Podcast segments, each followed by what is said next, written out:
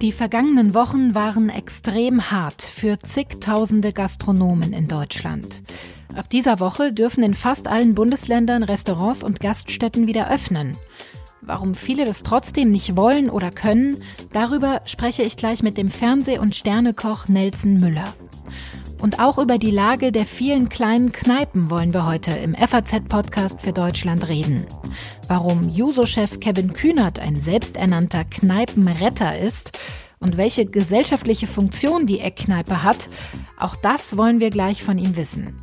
Heute ist Donnerstag, der 14. Mai und mein Name ist Sandra Klüber. Ich freue mich, dass Sie mit dabei sind. Ein gemütlicher Abend beim Lieblingsitaliener, das festliche Geburtstagsessen mit der ganzen Familie oder das Brunchbuffet mit besten Freunden, das alles, das fehlt uns gerade sehr. Seit zwei Monaten sind Restaurants und Gaststätten jetzt schon geschlossen. Was uns nur fehlt, das bedeutet aber für viele Gastronomen eine echte Bedrohung der Existenz. Und auch wenn jetzt bis Ende dieser Woche in fast allen Bundesländern Restaurants wieder öffnen dürfen, bleibt der Druck wohl extrem groß. Der Fernsehkoch Tim Melzer hat gemeinsam mit anderen Köchen deshalb letzte Woche eine Videobotschaft veröffentlicht. Liebe Politiker, liebe Politikerinnen, liebe Krisenstemmer, wir sind gekommen, um zu bleiben. Und dafür brauchen wir, Deutschlands Gastgewerbe, ganz dringend Ihre Hilfe. Wir stehen stellvertretend für die gesamte Gastronomie-Szene. Wir sind Familienrestaurant, Kiezkneipe, Sterneküche, Pension und Caterer. Wie dramatisch ist die Situation in der Gastronomie? Und wie kann der Neustart jetzt gelingen? Am Telefon ist mir der Fernseh- und Sternekoch Nelson Müller zugeschaltet. Hallo, Herr Müller. Ja, hallo Frau Klüber. Die meisten, die kennen Sie wahrscheinlich als Fernsehkoch. Sie haben aber auch selbst zwei Restaurants in Essen. Da servieren Sie einmal Sterneküche und einmal Hausmannskost. Wie geht's Ihnen und Ihren Restaurants denn gerade?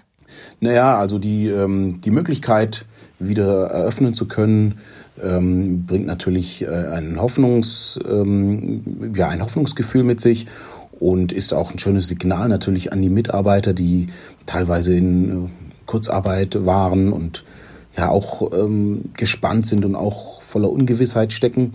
Auf der anderen Seite äh, ist es natürlich auch ganz richtig, äh, birgt, ist es eine gefährliche Zeit, weil wir im Grunde genommen, um zu eröffnen, ja, ein, eine gewisse, einen gewissen Personalstamm brauchen, um mhm. die Qualität auch abbilden zu können, die wir ähm, versprechen und die wir eigentlich auch liefern und äh, aber eben das Geschäft noch nicht haben. Also eben ja noch nicht das, das Feedback der Gäste, die Gäste, der Gast bleibt noch aus. Und, ähm, Wie haben Sie das denn das erlebt? In, in Nordrhein-Westfalen durften ja die Restaurants am Montag wieder öffnen. Also Sie haben jetzt fast eine, eine Woche hinter sich. Wie hat das denn funktioniert bei Ihnen? Also ich muss sagen, es ist ein bisschen wie bei so einem, äh, bei so einem Tierfilm, wo äh, der gefangene Tiger in die Freiheit entlassen wird und halt einfach nicht aus seinem Käfig möchte. Mhm. Äh, so das Gefühl habe ich bei, eben bei uns auch, dass die, dass der Gast im Grunde genommen ins Restaurant wieder darf, aber sich entweder nicht traut oder vielleicht auch nicht kann. Ich meine, es gibt da ja verschiedenste Gründe. Vielleicht mm, sind ja auch so Themen wie Kinderbetreuung beispielsweise, die Kitas, die teilweise noch nicht offen haben. Ähm, da kann es verschiedenste Gründe geben und eben auch die Vorsicht einfach oder die Angst vor ähm, vor dem Virus, dass der Gast eben noch nicht rausgeht. Und das ist natürlich ähm, sehr schwierig.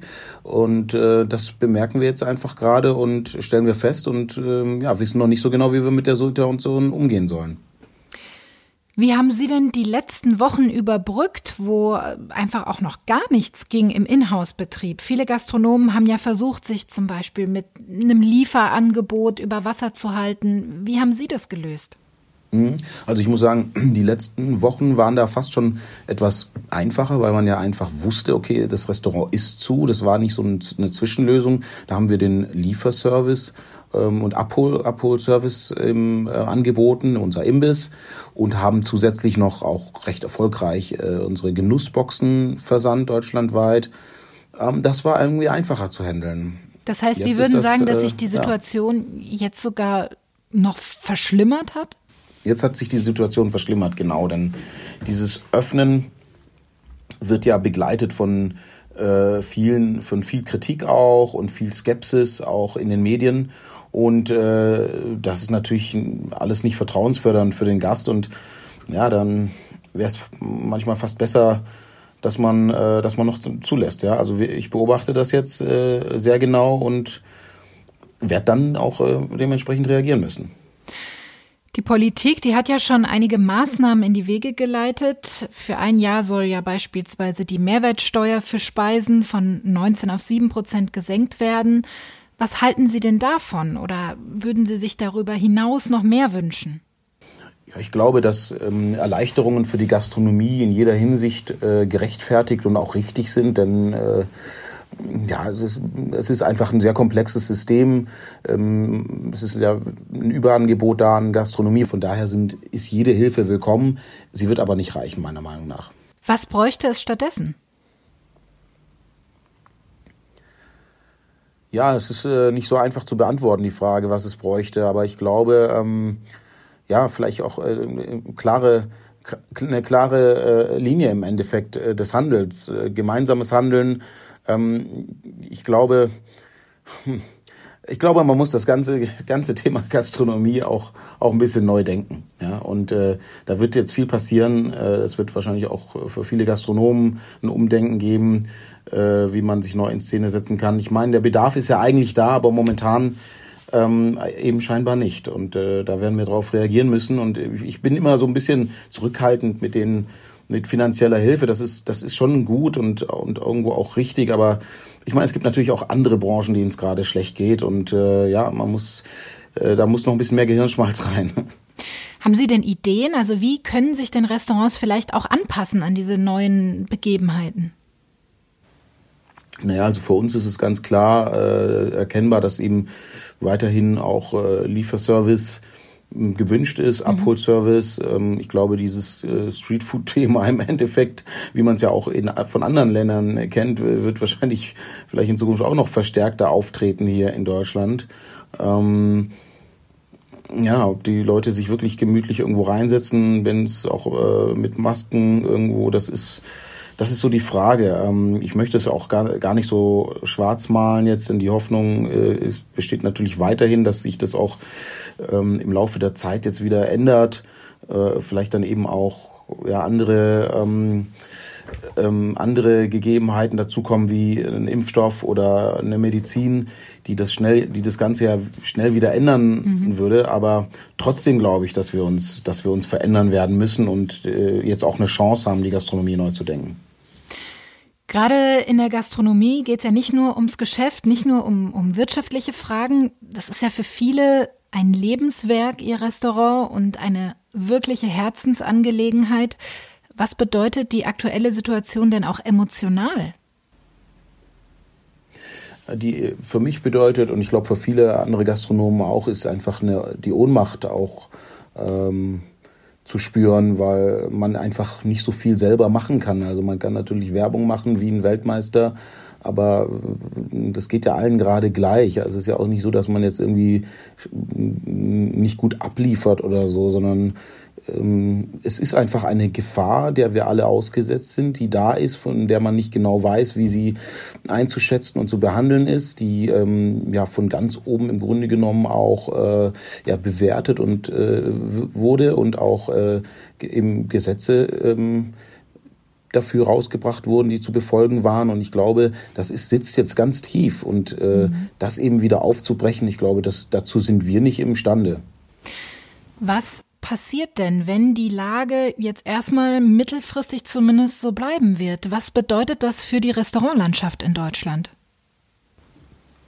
Ja, für die Restaurantlandschaft wird es sehr schwierig, ähm, da, wie gesagt, die Gastronomie jetzt meiner, meines Erachtens ohnehin nicht eine Branche ist, die ähm, wahnsinnige Überschüsse erwirtschaftet, sicherlich vereinzelt und vielleicht im, in, einem, in, einem guten, in einer guten Tourismusstadt oder einem guten äh, Urlaubsgebiet ist es, mag das vielleicht noch sein, aber ähm, ich, also ich glaube, vom, von der, vom kleinen Familienbetrieb bis hin zur großen Kette äh, spüren das alle gerade und äh, ja, das ist, das ist einfach eine ganz, ganz schwierige Situation. Und um es konkret zu sagen, ich glaube nicht, dass es, also ich glaube, dass es viele nicht überleben werden.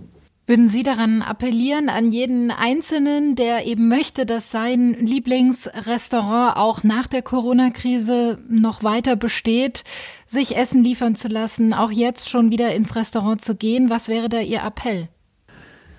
Naja, also mein Appell ist äh, sicherlich klar, das, den Lieferservice zu nutzen und Abholservice weiterhin zu nutzen, äh, ins Restaurant, grundsätzlich äh, dazu zu raten, ins Restaurant zu gehen, kann ich, obwohl ich es natürlich mir wünschen würde, auch für mich selber und für meine Mitgastronomen oder Kollegen, mir wünschen würde, den Appell kann ich gar nicht machen, weil mhm. ich, äh, weil wir einfach noch in einer Situation stecken, in der wir ähm, ja, in, de, der es auch viele Ungereimtheiten oder Unstimmigkeiten gibt und wir immer noch nicht genau wissen, wie gefährlich, also wir wissen vielleicht schon, wie gefährlich das Virus ist, aber äh, es kann halt an jeder Ecke lauern und ist die Frage, ob wir es mit unseren Hygienevorschriften eben äh, komplett ausschließen können. Deshalb kann man das eigentlich ethisch gesehen gar nicht, gar nicht unbedingt sagen. Ich meine, da gehen die Meinungen natürlich auch auseinander. Ich würde mir wünschen, dass wir wieder Normalität haben. Klar, ich bin Geschäftsmann mhm. und äh, möchte, dass das natürlich irgendwo läuft und äh, aber wenn man es natürlich ein bisschen globaler sieht, dann ähm, kann man einfach nur hoffen, dass es für uns alle wieder, ähm, dass wir alle wieder besser damit leben können. Sagt Nelson Müller, vielen Dank, dass Sie sich die Zeit für das Gespräch genommen haben und ich wünsche Ihnen viel Erfolg für die kommenden Wochen und Monate. Herzlichen Dank. Eins ist klar, auch wenn Restaurants jetzt wieder geöffnet sind, ist an Normalität noch lange nicht zu denken. Und viele Gastronomen müssen abwägen, ob sie überhaupt schon wieder loslegen. Das hängt davon ab, ob sich der Betrieb für sie unter den strengen Auflagen lohnt. Wann und wie sie wieder öffnen dürfen, das unterscheidet sich von Bundesland zu Bundesland und bei Verstößen drohen hohe Strafen. Darüber spreche ich jetzt mit meinem Kollegen Julian Steib. Hallo, Herr Steib. Hallo. Ja, wir haben es gerade im Gespräch mit Nelson Müller schon gehört, aber wie schlimm steht es denn aktuell um die Branche der Gastronomie in Deutschland? Ja, nicht gut, glaube ich, nach zwei Monaten äh, der Schließung, der erzwungenen Schließung, auch wenn es jetzt eine gewisse Perspektive gibt, ähm, dass sich das bessern könnte. Es wird ja jetzt alle, alle Orten gelockert, die einen machen es schneller, die anderen langsamer, aber trotzdem äh, ist die Stimmung alles andere als gut. Äh, es ist immer wieder die Rede davon, dass das jetzt nicht die, die große Rettung ist, sondern dass das vielleicht nur ein Sterben auf Raten bedeuten könnte. Mhm. Vom Branchenverband DEHOGA heißt es jetzt sogar, 70.000 gastgewerbliche Betriebe seien akut in ihrer Existenz bedroht. Hm, das ist natürlich eine alarmierende Zahl. Jetzt gibt es die ersten Öffnungen. Wie muss man sich einen Restaurantbesuch in diesen Tagen denn vorstellen? Welche Regeln gelten da? Ja, es öffnen ja die Bundesländer sozusagen, äh, die, die, diese Lockerungen gehen nicht mehr ganz so einheitlich äh, einher wie die, äh, wie die Schließung davor, sondern alle Bundesländer öffnen im Grunde zu unterschiedlichen Zeiten. Die einen, die Forscherinnen haben schon damit begonnen, Anfang der Woche, wie NRW oder Niedersachsen, die etwas zurückhaltenderen werden erst kommende Woche folgen, wie Baden-Württemberg und Bayern. Und alle haben auch unterschiedliche Regelungen äh, erlassen, sozusagen, was die Öffnung jetzt mhm. angeht. Aber im Grunde ähneln die sich natürlich stark, weil das Abstandsgebot gilt weiterhin, die Kontaktbeschränkungen gelten weiterhin. Und dann natürlich diverse Hygienemaßnahmen. Also in Rheinland-Pfalz beispielsweise, wo die Gastronomie und der Tourismus wirtschaftlich ziemlich entscheidend sind, äh, weil es sonst nicht so viel gibt dort. Da gibt es eine Handreichung des Landes mit 20 Punkten und darunter eben, die Gäste müssen Mund-Nasenschutz tragen, sie dürfen ähm, diesen nur am Tisch abnehmen. Äh, die Bedienung muss ebenfalls solch einen Schutz tragen, weil sie den Menschen ja näher als den Gästen näher als anderthalb Metern kommt. Ähm, die Tische müssen einen mindestens Mindestabstand von anderthalb Metern haben. Man muss sich anmelden oder reservieren. Ähm, die Betreiber müssen äh, Kontaktdaten zur Nachverfolgung mindestens einen Monat aufbewahren. Die Bars müssen geschlossen bleiben und, und, und.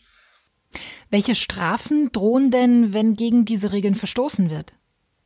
Die Strafen sind zum Teil recht erheblich. Jetzt auch wiederum Beispiel Rheinland-Pfalz. Da gibt es einen äh, ein, ein, eine Liste sozusagen der Strafen, äh, beispielsweise wenn der, der Besuch im Wirtshaus ohne Reservierung oder eben ohne Anmeldung, wenn man dann doch spontan hinkommt, erfolgt, dann zahlt der Gast 100 Euro und der Wirt immerhin 1000. Und äh, wenn man, äh, wenn der Wirt nicht sicherstellt, dass die Mitarbeiter Mund-Nasenschutz tragen, muss er 250 Euro Strafe zahlen. Die Kunden wiederum kommen da vergleichsweise günstig weg mit 10 Euro. Ähm, es ist kaum vorstellbar, dass es da zu vielen Verstoßen kommt. Aber entscheidend ist, glaube ich, eher die Frage für die meisten, äh, ob da überhaupt jetzt viele Gäste kommen werden. Hm. Nelson Müller hat da gerade auch schon ähm, große Zweifel gezeigt. Wie ist das Ihrer Einschätzung nach? Macht es Sinn, unter diesen Voraussetzungen Restaurants zu öffnen? Ja, zunächst, also die, die Betreiber, die sagen, die meisten, mit denen ich so gesprochen habe, die sagen, äh, angesichts der Regelungen können die ihren Laden nur zu 40, 50 Prozent füllen, sozusagen im Vergleich zu dem, was, was die Gästeanzahl früher zu Normalzeiten betrifft. Und, ähm, was ja dann auch wieder zu erheblichen Umsatzeinbußen führt. Ja, und Feiern sind eben aufgrund der Kontaktbeschränkungen nicht mehr möglich und Feiern betrugen äh, oder trugen früher einen erheblichen Anteil des Umsatzes. Ähm, weil man kann ja nur noch eine Feier für quasi zwei Haushalte ausrichten. Also mhm. das sind alles ähm, große Probleme, glaube ich, für die Branche. Und die fürchten natürlich, dass gerade die Älteren erstmal nicht mehr kommen. Und auch die waren gerade auf dem Land, in den Weingaststätten, äh, doch ein großer Teil des Publikums. Also alles ein, ein schwieriger Spagat zwischen Lockerung und doch natürlich auch der weiteren Eindämmung der Pandemie. Ja, und unter den Wirten ist jetzt davon die Rede, dass es zwar natürlich erfreulich sei, überhaupt wieder aufmachen zu können. Äh, aber es ist doch vielleicht ein Sterben auf Raten, was da droht. Vielen Dank, Julian Steib, für Ihre Einschätzungen. Sehr gerne.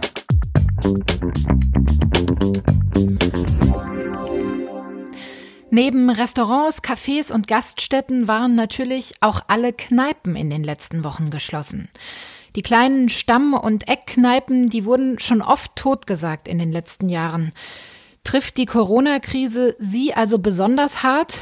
Juso-Chef Kevin Kühnert hat die Initiative Kneipenretter gestartet, um Spenden für genau solche Berliner Kiezkneipen zu sammeln. Warum ihm das so wichtig ist, darüber wollen wir jetzt sprechen. Hallo, Herr Kühnert. Hallo, ich grüße Sie. Haben Sie denn eine Lieblingskneipe?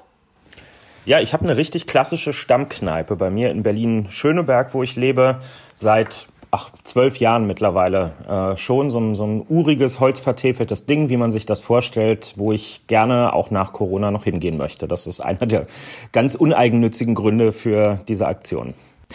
Wie sehr fehlt Ihnen das denn gerade? Ja, mir fehlt, ähm, also was fehlt an der Kneipe? Was nicht fehlt, ist, äh, dass man sich Getränke besorgen kann. Die kriegen wir alle äh, im Supermarkt. Mir fehlt auch nicht ein Tisch und ein Stuhl. Das habe ich alles mhm. bei mir zu Hause. Was fehlt, ist die Geselligkeit, die es in der Kneipe gibt. Deshalb geht man ja aus meiner Sicht dorthin, weil in Kneipen Menschen zusammenkommen, die vielleicht wenig Berührungspunkte in ihrem Alltag ähm, miteinander haben. Und ähm, ich habe da in meinem Leben ganz viele Gespräche geführt, ähm, die sonst äh, in meinem beruflichen Umfeld oder in der, im Studium oder wo auch immer, die es so nicht gegeben hätte. Und ich empfinde das als sehr wertvoll und das fehlt mir schon. Und mir fehlt auch die Dartscheibe, die habe ich nämlich nicht zu Hause. Sind Sie ein guter Dartspieler oder nur ein leidenschaftlicher? Ja, also gut wäre jetzt, glaube ich, übertrieben. Es reicht aber meistens, um sich gegen die anderen am Tisch durchsetzen zu können. Kommt auf also die ein, ein guter Kneipendata. Kommt auf die Uhrzeit wahrscheinlich auch an. Ne? Auch das. Wir haben gerade schon ähm, viel darüber gesprochen, unter welchen strengen Regeln Restaurants jetzt seit dieser Woche in fast allen Bundesländern wieder öffnen dürfen. Die Kneipen bleiben noch in mehreren Bundesländern aber auch weiterhin geschlossen und wenn man sich anschaut, welche Regeln da für Restaurants jetzt aufgestellt werden, dann widersprechen die ja eigentlich in jeder Hinsicht dem Konzept Kneipe. Also ist eine Öffnung für Kneipen überhaupt eine realistische Option gerade?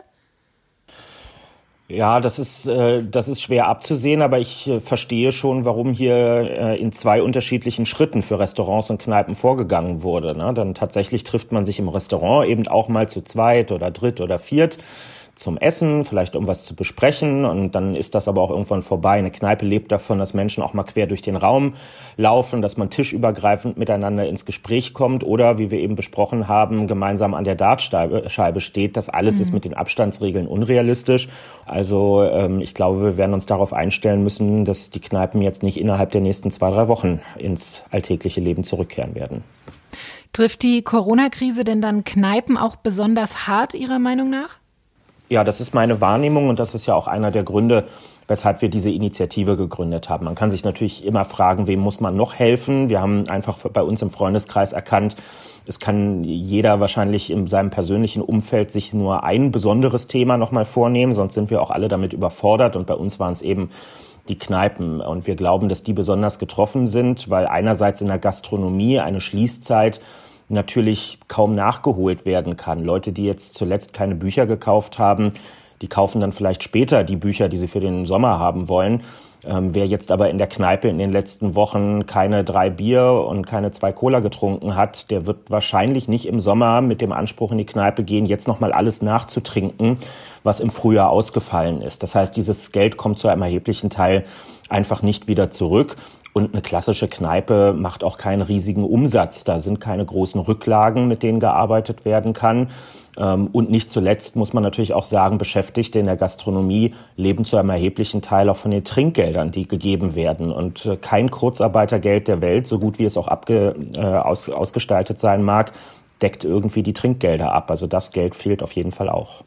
Sie haben es gerade angesprochen, Sie haben vor ein paar Wochen ein Online-Portal gestartet. Kneipenretter heißt das. Da können sich Kneipen registrieren und äh, Menschen können für diese Kneipen dann Geld spenden. Wie ist das Ganze denn angelaufen? Sind Sie zufrieden? Ja, wir sind schon zufrieden. Ähm, wir waren ja jetzt wahrlich nicht die erste Initiative. Es gab ganz viele Plattformen, auf denen für Restaurants, Clubs, Bars und alles mögliche andere gesammelt wurde. Das war auch toll. Uns ist eben nur aufgefallen, Kneipen sind da relativ selten zu finden. Die sind einfach auch nicht gut vernetzt. Es gibt jetzt nicht einen Dachverband von Kneipen, was es bei Clubs beispielsweise durchaus gibt. Und ähm, wir dachten, wir versuchen diese Lücke zu füllen. Es sind jetzt mittlerweile gut 40.000 Euro ähm, zusammengekommen. Und es nimmt aber immer weiter Tempo auf, weil, das merken wir im Alltag, die Aktion lebt davon, dass die Kneipiers selbst bei ihrer Stammkundschaft, die sie natürlich am besten kennen, Werbung ähm, dafür machen. Es ist seltener so, dass Leute bei uns spenden und sagen, ihr habt ja 50 Euro und sorgt bitte dafür, dass es an der richtigen Stelle ankommt. Es melden sich eher Leute und sagen, ähm, könnt ihr bitte dafür sorgen, dass auch meine Stammkneipe bei euch gelistet ist, denn ich möchte speziell an diese Kneipe ähm, spenden. Beide Optionen gibt es äh, bei uns und die zweite, also die Direktspende an eine bestimmte Kneipe, die wird mit Abstand am liebsten genutzt und somit gilt für uns, je mehr Kneipen an Bord sind, äh, desto höher die Spendenbereitschaft. Warum sind Kneipen denn so wichtig? Sehen Sie da auch eine gesellschaftliche Funktion tatsächlich? Ich finde absolut, dass das eine gesellschaftliche äh, Funktion hat. Ähm, in Kneipen sitzen vielfach Menschen, die können sich dann Restaurantbesuch zum Beispiel gar nicht ähm, leisten, weil das dann natürlich auch in der Regel mit äh, dem Erwerb von Speisen verbunden ist. Da geht das dann ganz schön in die Höhe. Man kann aber gut und gerne einen langen Abend in der Kneipe verbringen und äh, am Ende nicht mehr als 10 Euro dafür ausgegeben haben. Das geht schon noch. Äh, dazu kommt, dass ich finde, dass viele Kneipen gerade in einer sehr wandelbaren Stadt wie Berlin auch ähm, ja fast so eine Funktion eines kleinen Heimatmuseums ähm, übernehmen. Wir sprechen ja nicht ohne Grund auch häufig von, von urigen Kneipen, auf die wir treffen. Da hängen Devotionalien an der Wand, die geben Auskunft darüber, wie es in dem jeweiligen Stadtteil vor 10, 20, 50 Jahren ähm, ausgesehen hat. Äh, und die Leute, die dort am Tresen sitzen oder hinterm Tresen stehen, sind nicht selten auch solche ähm, Eigengewächse der Stadtteile und können selber davon erzählen, wie sich etwas auch ähm, gewandelt hat. Und die sind natürlich eh schon auch in Normalzeiten bedroht, zum Beispiel von steigenden Gewerbemieten. Also eine Kneipe kann nicht unendlich viele Mieterhöhungen ähm, mitmachen, ohne dass sie irgendwann verschwinden muss. Und äh, ja, insofern glaube ich, sind solche Orte, die, die viel zur Identität äh, unseres Wohnumfeldes auch beitragen können, ähm, die haben schon eine Funktion, die über das bloße Aufnehmen von Flüssigkeiten hinausgeht. Müsste es noch mehr Unterstützung geben, zum Beispiel von Seiten der Politik? Also SPD-Chef Norbert Walter Borjans, der hat ja auch ähm, direkte Zuschüsse für Kneipen gefordert, weil die zum Beispiel von der angekündigten Mehrwertsteuersenkung ja nicht profitieren, die ja nur für Speisen gilt. Ja, ich finde, das, äh, das hat er schon ganz äh, richtig beschrieben. Wir kommen ja jetzt im Juni in die zweite Phase. Also bisher sind ja vor allem Rettungspakete geschnürt worden, Direktzuschüsse, Kredite und ähnliches. Jetzt wird es vor allem auch nochmal um Investitionspakete gehen. Und äh, für uns wird aber auch immer klarer, und da gehören auch Kneipen dazu, welche Gewerbebereiche bislang eigentlich durch jedes Raster durchgefallen sind. Sie haben es richtig beschrieben, die Mehrwertsteuersenkung, die zieht eben nicht ähm, bei den Kneipen. Kredite helfen denen auch nicht, äh, denn wenn man Einnahmeausfälle hat, die später auch nicht nachgeholt werden, dann äh, verschiebt dieser Kredit letztlich nur den Bankrott in die Zukunft. Die Rückzahlung bleibt ja utopisch dann für die Kneipen. Und äh, ich weiß, Direktzuschüsse sind immer äh, eine wackelige Angelegenheit. Das klingt für viele Leute immer erstmal nach einer komischen Form von Subventionierung. Aber mir hat bisher noch nie jemand erklären können, wie zumindest viele der Kneipen, über die wir sprechen, ansonsten in einigen Monaten wieder an den Start äh, gehen können. Ähm, und äh, insofern, ich glaube zumindest das, was den Bereich der Fixkosten betrifft, was die Miete angeht, vielleicht Leasingkosten für eine Musikanlage oder was man halt so an Betriebskosten in der Kneipe hat, da werden wir drüber zu reden haben, ob das nicht angemessen ist, das direkt zu unterstützen. Welche Folgen hätte das denn für Städte, für Stadtteile, aber auch gerade für den ländlichen Raum, wo Stammkneipen ja vielleicht eine noch bedeutendere Rolle oft spielen, wenn es ganz viele Kneipen in einigen Monaten vielleicht gar nicht mehr gibt? Ja, also einerseits, wir haben eben schon über die kulturelle Bedeutung gesprochen, die ist, glaube ich, die liegt auf der Hand, aber gerade wenn wir im ländlichen Raum in dörfliche Strukturen reingehen, ne, die Dorfkneipe Kneipe ist uns ja auch ein Begriff, ähm, dann geht die Funktion weit über die einer, einer normalen Kneipe hinaus. Ich habe schon vor Corona angefangen, mich mit diesem Thema stärker zu beschäftigen, war bei äh, Kneipenwirten und Restaurantbesitzern in Rheinland-Pfalz wirklich in einem sehr ländlichen ähm, Bereich ähm, im Donnersbergkreis unterwegs und die haben das sehr eindrücklich geschildert. Das sind dann häufig die Läden im Ort, wo Pakete zum Beispiel tagsüber angenommen werden. Also es ist dann quasi ein kleiner Hermes oder DHL Paketshop, der dort stattfindet. Es ist der Treffpunkt, an dem sich die Vereine treffen, der Karnevalsverein, der Hundezüchterverein und was es nicht alles in so kleinen Orten ähm, gibt. Dort werden Feierlichkeiten abgehalten, goldene Hochzeiten, 60. Geburtstage und was eben so anfällt. Und äh, wenn das wegfällt, dann gibt es da nicht einfach einen Gemeindesaal, in den man ausweichen kann, sondern dann ist der einzige Ort, an dem so ein Dorfleben möglich war, ähm, einfach verschwunden. Und jetzt äh, will ich es nicht zu, also ich will nicht zu dick auftragen und sagen, wenn die Kneipe weg ist, stirbt der kleine Ort. Aber das sind eben, das ist einer der vielen Mosaiksteine, der dazu, der dazu führt, dass Menschen sich irgendwann die Frage stellen, ist das hier eigentlich noch lebenswert? Will ich hier Kinder in die Welt setzen? Funktioniert Gemeinschaft hier noch vor Ort? Oder bin ich nicht vielleicht doch gegen meinen Willen gezwungen, in die nächstgrößere Stadt ähm, zu ziehen, ähm, weil ich mir das vielleicht auch schlicht und ergreifend nicht mehr leisten kann, immer die langen Wege auf mich zu nehmen, um die Dienstleistung des täglichen Lebens beanspruchen zu können. Vielen Dank, Kevin Kühnert, für das Gespräch. Er sagt, es müsste noch mehr getan werden, um die Kneipen in Deutschland besser zu unterstützen in dieser Krise, denn sie haben eine ganz wichtige gesellschaftliche Funktion auch. Vielen Dank für das Gespräch. Ich danke Ihnen. Das war der FAZ-Podcast für Deutschland an diesem Donnerstag, den 14. Mai. Wie sieht's denn bei Ihnen aus? Werden Sie am Wochenende schon wieder ein Restaurant oder Café besuchen oder fühlen Sie sich noch unwohl bei dem Gedanken? Schreiben Sie uns doch an podcast.faz.de und bewerten Sie uns auch gerne in der Apple Podcast App. Ich freue mich, wenn Sie auch morgen wieder mit dabei sind, denn dann sieht die Welt vielleicht schon wieder anders aus.